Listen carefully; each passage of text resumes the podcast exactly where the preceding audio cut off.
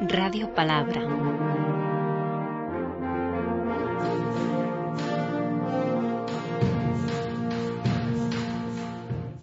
Jesús se fue de allí a su propia tierra y sus discípulos le acompañaron.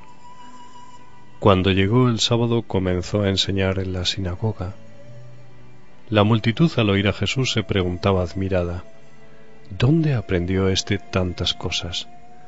¿De dónde ha sacado esa sabiduría y los milagros que hace?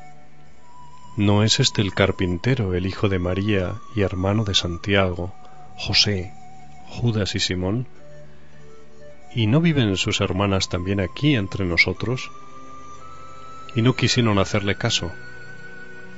Por eso Jesús les dijo, En todas partes se honra a un profeta menos en su propia tierra, entre sus parientes y en su propia casa no pudo hacer ningún milagro, aparte de sanar a unos pocos enfermos, poniendo las manos sobre ellos, y estaba asombrado porque aquella gente no creía en él.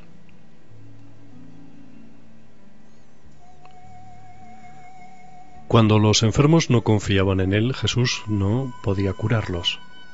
Así le ocurrió en su propio pueblo de Nazaret. Lo dice Marcos, no pudo hacer allí ningún milagro y estaba asombrado porque sus vecinos no creían en él. Si tú quieres que Jesús te abra los ojos para ver la vida con más fe, si quieres que te abra los ojos para escuchar la voz de Dios en tu corazón, si quieres que te limpie por dentro para vivir con más alegría, solo se te pide una cosa, despertar tu confianza.